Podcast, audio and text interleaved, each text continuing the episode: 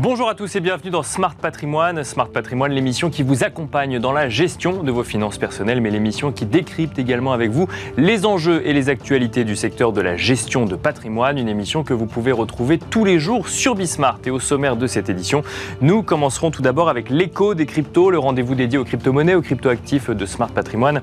Et en l'occurrence, nous nous poserons deux questions euh, au regard de ce qu'il peut se passer en matière d'actualité crypto aux États-Unis. Nous reviendrons euh, tout d'abord sur le questionnement qu'il y a eu autour de l'activité de minage et notamment l'électricité utilisée vis-à-vis de l'activité de minage aux États-Unis. Nous nous demanderons donc s'il faut taxer le minage, l'activité de minage de crypto-monnaies.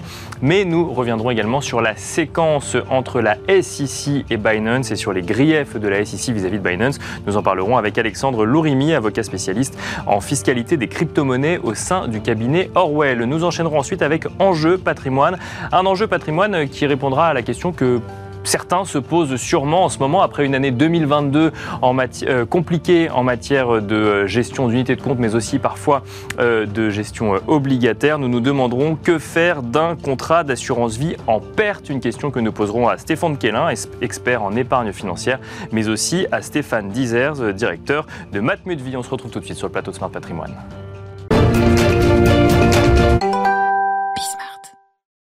Faut-il taxer le minage? Voici la première question qui va nous animer euh, dans Smart Patrimoine et plus particulièrement dans l'écho des cryptos. Et pour en parler, nous avons le plaisir de recevoir sur le plateau de Smart Patrimoine Alexandre Lourimi. Bonjour Alexandre Lourimi. Bonjour Nicolas. Bienvenue sur le plateau de Smart Patrimoine. Vous êtes le cofondateur du cabinet Orwell et plus spécifiquement avocat spécialiste en fiscalité des crypto-monnaies.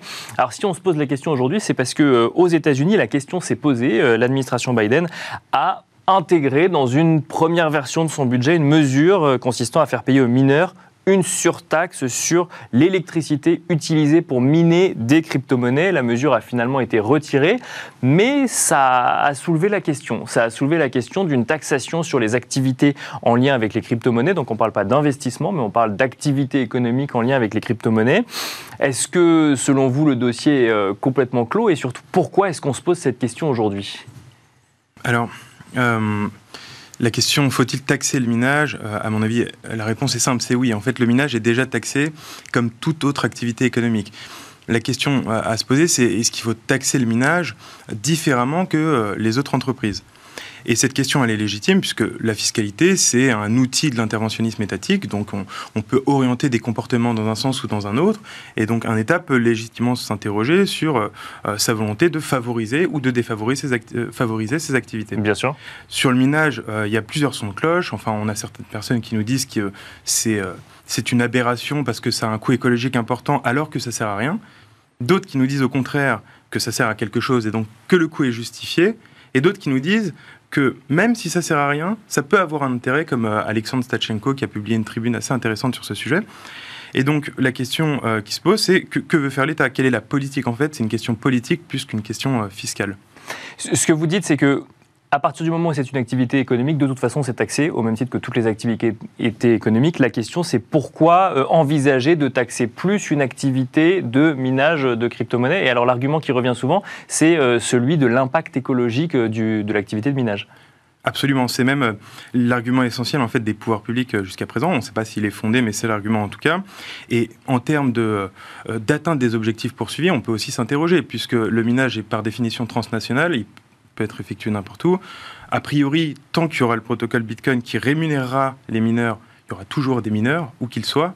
Et donc, en fait, taxer le minage aux États-Unis, enfin, ou n'importe où, ça peut avoir comme conséquence que de déplacer le problème en réalité bah, C'est effectivement la question. Quand on voit effectivement un pays comme les États-Unis se poser la question d'appliquer une surtaxe, effectivement, alors on parle d'une surtaxe sur l'électricité utilisée pour miner des crypto-monnaies. Est-ce que l'objectif c'est euh, de prendre une part du gâteau un peu plus grande d'une activité de, crypto, en lien avec les crypto-monnaies sur le sol américain, ou au contraire de demander gentiment euh, à ces activités-là d'aller sur un autre, un autre pays ou un autre continent bah, je pense que sur le, la première, le premier objectif, si c'est euh, d'accroître les recettes fiscales, euh, ce sera assez compliqué puisque dans le projet, c'était chiffré, les retombées étaient chiffrées à 3,5 milliards sur 10 ans. D'accord. 350 millions par an en moyenne, ce qui, ce qui n'est rien en fait aux États-Unis. Par contre, sur le deuxième objectif, qui est de, déplacer les activités hors du sol américain, à mon avis, c'est plutôt l'objectif poursuivi, et c'est un objectif qui est purement politique euh, et donc euh, idéologique. Après, on, peut être pour, on peut être contre, mais c'est un, argument, enfin un objectif idéologique, effectivement. Donc, l'idée serait de rendre la vie moins facile aux acteurs des crypto-monnaies sur le sol américain, au moins, euh, au moins dans, la période qu'on vit actuellement. Exactement, puisque rajouter en fait cette taxe, ça nuirait beaucoup en fait au coût du minage. Et on sait que les minages, en fait, euh, résonnent euh, de manière purement mathématique. Ils regardent l'avantage, ils regardent le coût, et ils trouvent en fait un lieu où s'implanter en fonction de ce, simple calcul. Donc, effectivement, euh, accroître le coût de, 30% du minage, en fait, conduira à un déplacement vers des juridictions plus clémentes. On, va, on va continuer hein, avec le la vision euh, des crypto-monnaies euh, aux États-Unis, ou en tout cas celle du gouvernement américain. Juste avant, euh, si on regarde en Europe, en France notamment, est-ce que ces questionnements de, taxation d'activités en lien avec les crypto-monnaies, activités économiques en lien avec les crypto-monnaies, et plus spécifiquement celles en lien avec le minage de crypto-monnaies, c'est des sujets qui sont ouverts aujourd'hui ou qui ne sont pas abordés? Alors, en droit interne français, la fiscalité du minage existe, on a des spécificités, euh, surtout pour les particuliers en réalité, euh, parce que dans le minage, il y a deux choses. Il y a le minage industriel, euh, avoir de gros entrepôts avec des serveurs. Bien sûr. Il y a aussi le minage comme outil d'investissement. On a beaucoup d'intermédiaires qui proposent à des particuliers de placer un certain montant dans l'acquisition de machines de minage, mais cette acquisition est réalisée par l'intermédiaire. D'accord. Ouais. place de l'argent et reçoit du rendement. Et pour eux, euh, la question se pose, c'est pas très clair aujourd'hui, et notamment la question qui se pose, c'est de savoir si les, récompenses qu'on reçoit au titre de ce placement en crypto-monnaie mhm. doivent être fiscalisées au titre de l'année de réception des récompenses ou seulement au titre de l'année de la vente des crypto-monnaies en euros. D'accord. C'est une question importante puisque en termes de gestion de trésorerie pour le particulier, ça peut avoir un impact assez important. C'est peut-être le moment clarifier un point. Euh, on, a coutume de penser que lorsqu'on a des revenus en crypto-monnaie, ils ne sont pas fiscalisés et ils ne sont fiscalisés qu'à partir du moment où on les euh, ensuite transforme en monnaie fiat, donc en euros ou en dollars. C'est effectivement le cas quand on parle de rendement, par exemple, sur des investissements réalisés en crypto-monnaie? Alors, ce dispositif qui est euh, extrêmement euh, euh, dérogatoire en réalité, de neutralisation des échanges entre cryptos, il ne vaut qu'en cas d'échange entre cryptos. D'accord. Donc lorsqu'on est payé en crypto, que ce soit pour une activité professionnelle ou que ce soit le paiement en fait d'un produit financier, on, ne bénéficie pas de cette neutralisation. Et donc, en théorie, en principe, il faudrait calculer la valeur en euros de ce qu'on reçoit en crypto et déclarer cette, ce montant en euros au titre de l'année de réception. Et donc c'est ça, c'est une idée euh, assez répandue dans le secteur des cryptos euh, qui euh, laisse penser que tant qu'on a des flux en crypto, on n'a pas d'impôt. En réalité, c'est n'est pas du tout le cas. Nous, si on encaisse nos honoraires en crypto, on va devoir quand même déclarer le montant de ces honoraires en euros au titre de l'exercice au cours duquel on les a encaissés. Donc pour faire le lien avec le minage, un résident fiscal français qui investirait effectivement sur une machine ou plusieurs au sein d'une ferme de minage en vue d'en obtenir un rendement serait fiscalisé sur ses rendements. Ça, c'est une certitude. La question, c'est est-ce qu'il est fiscalisé l'année N ou l'année N plus 1, c'est ça? Voilà, c'est ça. Si on revient sur, euh, aux États-Unis à présent, alors il y a un autre sujet effectivement qui, euh, qui anime la sphère euh, crypto en ce moment, c'est les attaques de la SEC vis-à-vis de Binance. Vous allez nous expliquer peut-être le, contexte autour duquel 13 chefs d'accusation ont été, ont été donc envoyés, si je puis dire, effectivement vis-à-vis de Binance par la, par la SEC, avec cette question quand même, même si pour l'instant Binance semble dire qu'ils attendent la réelle plainte de la SEC et qui, dans l'argumentaire peut-être ou dans la communication de crise, dit que, dit que les médias en font peut-être un petit peu trop, il y a quand même cette question de savoir si l'activité de Binance aux États-Unis ne serait pas un petit peu en danger aujourd'hui. Absolument. Là, la question se pose euh, clairement. Euh, pour avoir bien en tête euh, les termes du débat, en fait, il faut se rappeler que la SEC, c'est un régulateur, c'est une autorité administrative, donc elle ne dit pas la loi, elle donne sa position de la loi qui sera tranchée, euh, le cas échéant, par, par un juge. Euh, et c'est cette procédure qui a été initiée, une plainte devant une juridiction. Et la position que la SEC soutient euh, est de dire que la plupart des tokens qui existent aujourd'hui sont des securities, c'est-à-dire des instruments financiers. Tout simplement parce que la notion d'instrument financier aux États-Unis est extrêmement large et évolutive. Et en fait, euh, elle n'est pas, elle pas figée. Euh, on considère qu'une security, un instrument financier, c'est euh, un actif dont la valeur, en gros, dépend des efforts d'une équipe, d'une équipe centralisée.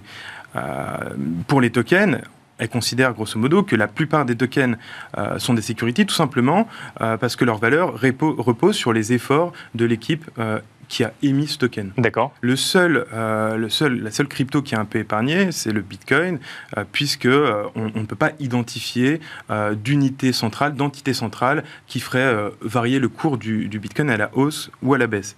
Et donc, en partant du principe que tous les tokens sont des securities, ça implique que l'activité qui consiste à offrir un marché d'échange sur ces securities est régulée elle est régulée euh, comme une bourse en fait classique d'instruments financiers. Et donc cette position conduit à dire que Binance offre la possibilité de trader des securities et donc devrait obtenir les agréments euh, nécessaires pour le faire, ce qu'elle n'a pas fait. Et pour Binance, ça c'est ce qui est reproché à Binance et à Coinbase, qui Bien sûr, américain. Alors là, on prend l'exemple de Binance parce que c'est le plus récent, mais effectivement, il y a eu le, la période de Coinbase justement. Voilà, qui est une entreprise américaine qui est euh, cotée au, Nasdaq, donc on ne peut pas leur reprocher de, euh, de, mauvaises intentions, euh, mais c'est la même position. Pour Binance, c'est un peu plus compliqué parce que ce qui est reproché aussi, ce sont des, des, des malversations, notamment du fondateur qui est poursuivi à titre personnel dans cette procédure. et ce qu'on leur reproche, c'est d'avoir activement participer à la dissimulation de leur non-conformité en fait. Euh, donc il n'y a pas seulement, euh, comme Coinbase le soutient, euh, une incompréhension des règles applicables, il y a aussi vraiment des, efforts pour dissimuler l'absence d'autorisation qui était consciente quoi, chez Binance. Et, avec aussi quand même, ce, parmi les chefs d'accusation, euh, l'accusation de mélanger la trésorerie de Binance avec les fonds déposés par les clients au sein de Binance US. Absolument. Euh, de toute façon, euh, la liste est extrêmement longue euh, dans, la plainte. On, a ça, on a aussi des accusations de manipulation des cours. en gros, ce que dénonce la SEC, c'est l'opacité globale du, groupe Binance qui est constitué en, plusieurs dizaines d'entités dans plusieurs dizaines de pays différents. Et alors, avec notre regard européen, avec un cadre réglementaire stable, depuis peu, mais existant aujourd'hui, est-ce que l'activité de Binance aux États-Unis et de manière plus générale l'activité de Binance peut être mise en danger par euh, cette, euh, cette attaque de la SEC, si on peut le dire ainsi? Bah, les États-Unis ont toujours tendance à vouloir élargir euh, le champ de leurs compétences territoriales, mais en principe, elles restent limitées aux États-Unis avec les réserves de l'extraterritorialité lorsqu'on manipule du dollar. Mais effectivement, si Binance est interdit aux US, ils auront toujours le droit d'exercer ailleurs, dans la mesure où ils sont en conformité. Et je disais ce matin que les actifs de Binance US représente, je crois, 5% euh, à l'échelle du groupe. Donc, a priori, ça ne devrait pas euh, les inquiéter, mais forcément, ça va avoir un effet ricochet sur les autres régulateurs, puisque un régulateur comme l'AMF, qui a considéré que Binance, en tout cas, euh, leurs dirigeants étaient honorables, remplissaient les conditions de rentabilité, pourrait être amené à se reposer la question suite à ces procédures. Est-ce qu'on a une idée des prochaines étapes aujourd'hui en ce qui concerne Binance spécifiquement ou effectivement Coinbase également? Alors, pour être honnête, je ne suis pas expert en termes de procédure euh, américaine, mais dans le déroulé logique, euh, ce qui va se passer, c'est qu'il va y avoir plusieurs échanges. Euh, ça devrait se terminer soit par une transaction entre le régulateur et le justiciable, qui permettra de garantir en fait la confidentialité sur certaines informations, soit, dans le pire des cas, à mon avis, pour Binance, en audience publique avec une décision d'un juge. Merci beaucoup Alexandre Lorimi d'être venu sur le plateau de Smart Patrimoine. Je rappelle que vous êtes avocat spécialiste en fiscalité des crypto-monnaies au sein du cabinet Orwell. Merci beaucoup. Merci Nicolas. Merci à vous également de nous avoir suivis et je vous donne rendez-vous très vite sur Bismart. Et nous enchaînons avec Enjeu patrimoine. Nous allons euh, tenter de comprendre ensemble ce que l'on peut faire lorsque l'on constate que le contrat d'assurance vie auquel on a souscrit se retrouve en perte. Faut-il procéder à des arbitrages? Faut-il se poser un certain nombre de questions? C'est justement ce que nous allons voir avec nos deux experts. Nous avons le plaisir de recevoir sur le plateau de Smart Patrimoine pour en parler Stéphane Kellin, tout d'abord, bonjour. Bonjour Nicolas. Vous êtes expert en épargne financière et nous avons le plaisir de recevoir également Stéphane Dizers. Bonjour Stéphane Dizers. Bonjour. Vous êtes directeur de Matmut Vie, euh, Matmut Vie qui est une filiale du groupe Matmut en charge de l'assurance vie, l'épargne et la prévoyance. Alors on va commencer tiens, bah, avec vous, euh, Stéphane euh, Dizer. Qu'est-ce qu'on peut faire lorsque l'on constate que son contrat d'assurance vie est en perte? Si on pose la question à l'heure actuelle, c'est parce que l'année 2022 a été pu être un petit peu plus compliqué que les autres années pour un certain nombre de, de gestions, même qualifiées de prudentes, et un certain nombre d'épargnants peuvent se retrouver avec des contrats d'assurance vie affichant, affichant des pertes un petit peu plus conséquentes que ce à quoi ils s'attendaient vis-à-vis des stratégies qu'ils avaient mis en place. Est-ce que euh, déjà on considère que l'année 2022 était une anomalie et on ne fait rien, ou est-ce que quand même on agit sur son contrat en 2023 Alors, on, considère que l'année 2022 est une anomalie, oui, de façon certaine. Après, est-ce qu'on ne fait rien? Non, pour autant, c'est toujours bon au moins une fois par an, euh, notamment quand on reçoit sa, lettre d'information, ce genre de choses, euh, de faire le point sur son contrat d'assurance vie, D'accord. de regarder ce qu'il y a dedans et de vérifier euh, trois choses. C'est vérifier que moi, j'ai pas changé. Mhm. Est-ce que, mes, est que mes projets ont changé? Est-ce que mon horizon de placement a changé? Est-ce que mon appétence au risque a changé? Mon appétence au risque a changé, voilà, ce, ce triptyque. deux, mon contrat, qu'est-ce qu'il contient Comment il est Est-ce que les frais sont pas trop élevés Est-ce qu'il y a toute la gamme d'investissements que je veux. Et puis, et puis trois, après, bah, c'est sur le plan financier, la conjoncture voir dans quel sens on estime que ça va évoluer. En fonction de ces, trois points, effectivement, euh, on peut arbitrer, enfin prendre rendez-vous avec son conseiller et voir ce qui est le mieux à faire, même si, a priori, l'année 2022 effectivement exceptionnelle, et si, structurellement rien n'a changé, il n'y a pas forcément de raison de bouger sur son contrat. Et alors ça, ces questions, on se les pose quand on reçoit son relevé. C'est pas trop tard quand on reçoit son relevé? Alors, c'est pas trop tard, non, parce qu'il y a toujours un, un timing enfin l'assurance vie, est-ce qu'il y a toujours un bon timing pour entrer ou un, mauvais timing? Euh, essayer de battre la bourse en termes de timing, c'est toujours très compliqué. Mhm. Euh, l'horizon est toujours euh, préférable de timing. Mon horizon d'investissement, c'est quoi? En général, l'assurance vie, c'est des contrats moyen long terme, sur 5 à 10 ans. Euh, c'est pas parce qu'une année, ça a bougé qu'il faut que je bouge tout de suite. on a cette étude là qui nous dit, par exemple, sur, sur 20 ans, sur les marchés mondiaux, si je perds, euh, si je perds les 20 meilleurs jours de bourse, je, diminue par 4 ma rentabilité. D'accord. Donc euh, voilà, 20 ans, 20 jours, euh, c'est énorme. Donc essayer de battre les marchés boursiers, c'est jamais une très bonne idée. Il faut mieux être patient, effectivement, et, attendre, attendre le rebond et pas changer sa stratégie si on a, si on a, si on a du temps devant soi.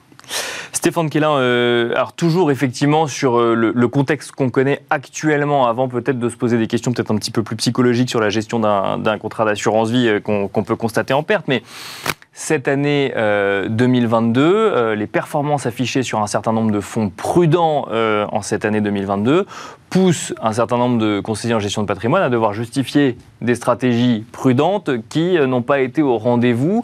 quand on est épargnant de l'autre côté, on peut être un petit peu on peut se questionner effectivement sur, euh, sur, euh, sur son contrat d'assurance vie, peut-être pas faire la différence entre son contrat et euh, les supports d'investissement à l'intérieur. Qu'est-ce qu'on fait à mi-2023 Est-ce qu'on remet en cause son, ce support d'investissement? Oui. Alors, déjà, l'assurance vie, on le sait, c'est le temps long. Hein. en moyenne, la, durée de vie d'un contrat d'assurance vie en France, c'est plus de 12 ans. Donc, il faut mettre en perspective parce, parce qu'une année, on a eu des mauvaises performances, qu'effectivement, il faut se projeter en se disant, bah, mon contrat est mauvais. D'accord. Euh, donc, il faut vraiment comprendre pourquoi le contrat est en perte, voir d'où ça vient, et est-ce que c'est euh, euh, contraire à votre stratégie d'investissement de départ. Si effectivement, vous aviez un profil très prudent euh, et que vous avez une, perte de 10% sur l'année, là, il faut peut-être se remettre en question. Mais a priori, sur une longue période, hein, euh, si vous avez un contrat qui, par exemple, 10 ans d'historique et que vous êtes en perte, là, il faut vraiment se poser des questions, non seulement sur la qualité du contrat auquel vous avez souscrit, mais aussi des conseils qui vous ont été donnés pour l'allocation d'actifs. C'est pas normal. Sur 10 ans, doit, normalement, on ne doit pas être en moins-value. Euh, et donc, une année parmi tant, euh, c'est pas grave, c'est juste que les marchés, ça respire, euh, qu'il y a des années où on va avoir des, performances négatives. Si la stratégie est cohérente par rapport, un, à votre profil de risque, et deux, à votre stratégie d'investissement, il ne faut pas bouger. Faut, enfin, comme euh, vous le disiez, si vous tentez, tentez de battre le marché, vous mm. perdez à tous les coups. Mais, mais pour autant, est-ce qu'une stratégie cohérente en 2022 ou en 2023, euh, ou plutôt, pardon, est-ce qu'une stratégie qu'on aurait établie en 2012-2013 est toujours cohérente en 2022-2023 Sa vie, euh, effectivement, il faut regarder euh, avec son conseiller de manière régulière, est-ce qu'on est toujours en adéquation? Là, ces dernières années, il y a eu une, une fringale absolue sur l'immobilier papier dans l'assurance vie. Bon, est-ce qu'on euh, n'est pas dans une période où il faudrait peut-être revoir un peu la voilure, euh, réduire la voilure, pardon? Donc ça, c'est des questions qu'on peut se poser. Euh, on peut être en moins-value, par exemple, parce qu'on a acheté des SCPI dans l'assurance vie, parce qu'il y a des droits d'entrée. Ce mhm. n'est C'est pas vraiment une moins-value, c'est juste que vous avez payé des frais. Vous avez aussi les produits structurés en assurance vie. un produit structuré temporairement peut être négatif, mais vous avez quand même une garantie en capital potentielle, D'accord, une échéance. Tout dépend du produit structuré. Effectivement, ça ne vaut pas pour tous les produits structurés, mais, mais, ça existe depuis que les taux euh, ont commencé à remonter, effectivement. Exactement. Et on a des opportunités maintenant qui sont récentes, qu'on n'avait pas avant. Par exemple, les fonds datés en obligation. Euh, C'était pas du tout en odeur de sainteté ces dernières années parce que le contexte du marché obligataire n'y s'y prêtait pas. Maintenant, ça a changé. C'est peut-être quelque chose qu'on peut réinvestir dans le cadre de son contrat contre l'assurance vie qui est peut-être effectivement négatif. Si, je comprends bien ce que dit Stéphane Kellin, euh, Stéphane Dizers, c'est que constater que son contrat est en perte à un instant T, c'est peut-être aussi l'occasion, comme vous nous le disiez, d'aller chercher les autres supports d'investissement euh, qu'on n'avait pas forcément jusque-là dans son contrat. Parce que quand on parle effectivement euh, de fonds obligataires à échéance, de produits structurés ou autres à capital garanti, ça n'existait pas il y a 6-8 mois. Ou, enfin, ça existait, mais c'était peut-être pas aussi avantageux que ça peut l'être aujourd'hui. Exactement. Il y, a, alors, il, y a, le caractère économique. Quand on parle des, nouveautés, on peut aussi parler des, du caractère donner du sens à mon épargne. Euh, c'est des choses qui n'existaient pas non plus il y a quelques années. Aujourd'hui, le régulateur, le premier, hein, nous oblige, nous, assureurs, à poser des questions sur quel, sens on veut donner à son épargne. Euh, et les assureurs vont être obligés de réagir. Nous, les premiers, euh, on, a lancé 10 fonds là, qui sont directement investis dans des entreprises pour des problématiques écologiques, pour des problématiques sociétales. C'est des choix qui n'existaient pas avant pour le, client, pour le sociétaire. C'est des choix qui existent aujourd'hui. Donc ça vient s'ajouter effectivement à la panoplie des questions qu'il faut poser aujourd'hui et que cette perte, ben, quand on la constate, effectivement, on se pose des questions sur son contrat. On devrait s'en poser de toute façon tous les ans, quoi qu'il arrive. Mais c'est vrai qu'on s'en pose plus facilement quand il y a une perte que, quand il se passe rien ou tout va bien. Mais justement, si on regarde maintenant d'un point de vue un peu plus euh, psychologie d'investisseur, quand on constate que son contrat sur une année est en perte, qu'est-ce qui Qu'est-ce qu'il faut faire? Est-ce qu'il faut absolument acter le fait, euh, Stéphane Dizers, qu'il va falloir changer quelque chose sur ce contrat? Non, pas nécessairement. Il faut, ce qu'on disait tout à l'heure, il faut voir son conseiller, refaire un point sur quel est mon objectif de placement, quelle est mon appétence au risque Est-ce que ma situation a changé je, gagnais très bien ma vie, je suis au chômage. Ok, ma situation a changé. Peut-être que mon appétence au risque a changé. Est-ce que mon horizon de placement a changé? Ça, c'est ce dont vous parliez tout à l'heure. Mon contrat que je verrai il y a 10 ans, il avait un horizon 10 ans. Peut-être que 10 ans plus tard, effectivement, il a un horizon très court terme. Il est peut-être temps de sécuriser, de passer sur du fonds euro, par exemple, euh, une partie, toute ou partie du, capital, quand bien même il sera en perte, pour couper les pertes, hein, ce, que, ce, que, vous évoquiez tout à l'heure. Euh, est-ce que le contrat que j'ai euh, proposait tous les fonds qui correspondent à mon besoin Est-ce que, est que j'y connais suffisamment quelque chose pour être en gestion libre? Est-ce que j'ai pas intérêt à passer sur de la gestion sous mandat? C'est pareil, ça, les contrats il y a quelques années, la gestion sous mandat, il, fallait, il y avait un ticket d'entrée qui était significatif. Bien sûr. Aujourd'hui, ça s'est démocratisé. Enfin, nos contrats, aujourd'hui, c'est 50 euros par mois. Ça n'existait pas il y a quelques années. Donc, voilà, c'est toutes ces questions-là qu'on peut se poser effectivement avec, avec le conseiller qu'on va voir, euh, qu'on va voir à ce moment-là. Et puis, de toute façon, si, si on est inquiet, si on a peur, bah, il faut y aller. Quoi. je veux dire, il faut aller voir le conseiller, il faut lui poser des questions, il ne faut pas rester comme ça. Donc on n'envisage pas forcément de, un rachat de contrat d'assurance vie, euh, Stéphane Kélin, quand on constate qu'il y a une perte? Non, pas du tout. Et d'ailleurs, on peut aussi se poser la question euh, du rachat d'un contrat d'assurance vie qui est en performance positive. Parce qu'il y a des vieux contrats euh, qui ont été ouverts il y a des dizaines d'années parfois, qui n'ont plus la technologie du tout qu'on peut avoir aujourd'hui sur le marché, avec des frais élevés, avec un, un nombre de supports d'investissement qui est faible. et dans certains cas, ça vaut le coup de se poser la question est-ce que j'ai pas intérêt à vendre mon, racheter mon contrat Bien sûr. pour ouvrir un contrat qui est plus performant, avec des interfaces à Internet euh, qui sont plus souples, avec des frais qui sont beaucoup moins élevés, avec un choix de support qui est beaucoup plus large. Euh, dans certains cas, il ne faut pas le faire parce qu'il y a des, euh, des, contre-indications, on va dire, fiscales, mais dans certains cas, ça peut valoir le coup de le faire. Vous avez, par exemple, 50 ans aujourd'hui, votre retraite, c'est dans plus de 10 ans, vous, savez que vous n'aurez pas besoin de cet argent, vous pouvez racheter et ouvrir un contrat plus moderne, par exemple. Donc on ne rachète pas son contrat d'assurance vie. Bon, après, il faut effectivement le, comprendre quand on est épargnant et qu'on constate euh, à un instant T, effectivement, une ligne avec des chiffres rouges qui vous dit vous avez perdu du temps cette année sur, euh, sur un contrat d'assurance vie quand même. D'où le rôle central du, conseiller. Euh, il faut vraiment faire appel à des professionnels. Bien sûr, vous pouvez être un investisseur averti, mais dans beaucoup de cas, un bon professionnel en face de vous est, est salutaire. Stéphane Dizers, alors on ne donne pas de conseils d'investissement dans cette émission, mais je vous pose quand même une question un peu caricaturale qui pourrait être une réaction d'un certain nombre d'épargnants pour comprendre effectivement ce qu'on fait ou ce qu'on ne fait pas, ou en tout cas ce que, les questions qu'on peut se poser quand on fait face à un contrat d'assurance vie en perte. Est-ce que quand on voit que son contrat d'assurance vie est en perte, on sort des unités de compte pour aller que sur du fonds en euros parce qu'on se dit au moins comme ça, je suis tranquille, euh, c'est plus prudent? Non, non, non, encore une fois. Alors, sauf si ma situation a changé, hein, je, ne réinsiste pas là-dessus, sauf si euh, mon épargne de précaution a fondu, j'ai plus d'épargne de précaution, par exemple, vite, faut en reconstituer, j'en remets une partie tout de suite sur du fonds euro parce que je sais que je vais en avoir besoin.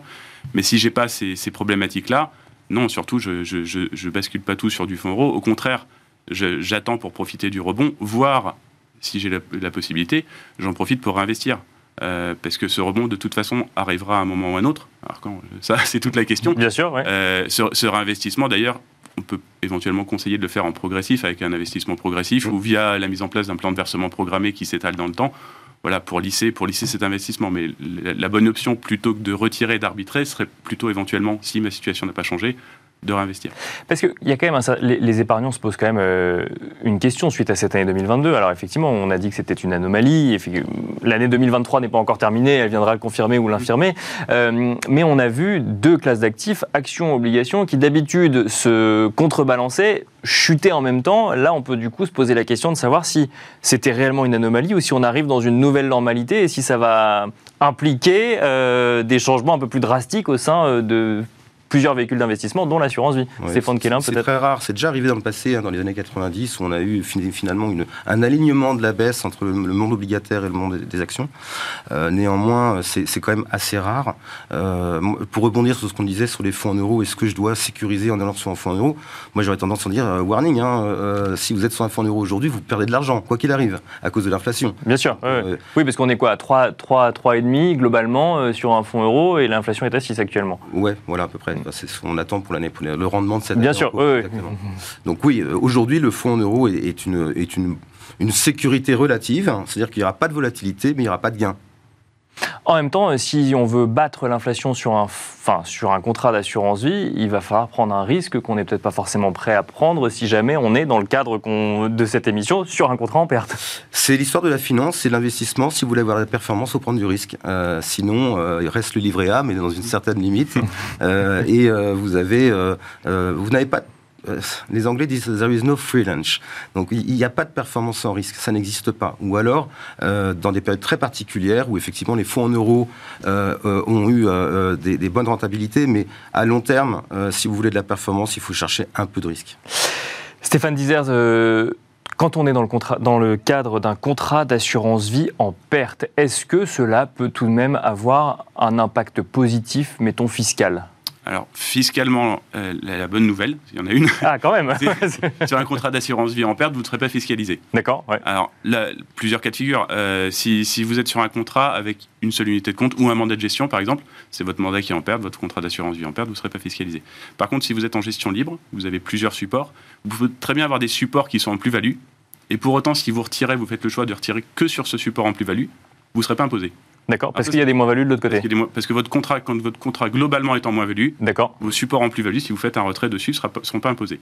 Donc le, gros avantage de ça, effectivement, c'est de se dire que je garde mon stock de moins-value, et lorsque rebond il y aura, et que, ce stock de moins-value va remonter, bah, tant que je reste en dessous de ce que j'ai versé, mhm. euh, je ne serai pas fiscalisé. D'accord. Je, retire, euh, je retire la partie qui est en plus-value, je garde la partie qui est en moins-value, et dans ces cas-là, effectivement, je profiterai du rebond sans avec, ou avec une fiscalité aussi. Donc si j'ai un contrat d'assurance vie avec une légère perte, c'est presque une bonne nouvelle pour sortir, euh, si j'ai eu des poches de performance particulièrement euh, performantes justement au sein de mon contrat. Exactement. Si, si, dans votre contrat, vous avez un ou plusieurs supports où vous estimez que vous êtes arrivé au terme ou quasi au terme de la performance que ça pouvait emmener, effectivement, pourquoi pas sortir dans ces cas-là et prendre la décision de sortir sur ces, sur ces morceaux de contrat qui sont en plus-value pour garder la moins-value pour, pour la fiscalité plus tard. Merci beaucoup, messieurs. Merci euh, Stéphane Dizers, directeur donc, de Matmut Vie. Euh, merci Stéphane Kellin, expert, expert en épargne financière. Merci à tous les deux d'être venus sur le plateau Smart Patrimoine. Merci à vous de nous avoir suivis et je vous donne rendez-vous très vite sur Bismart.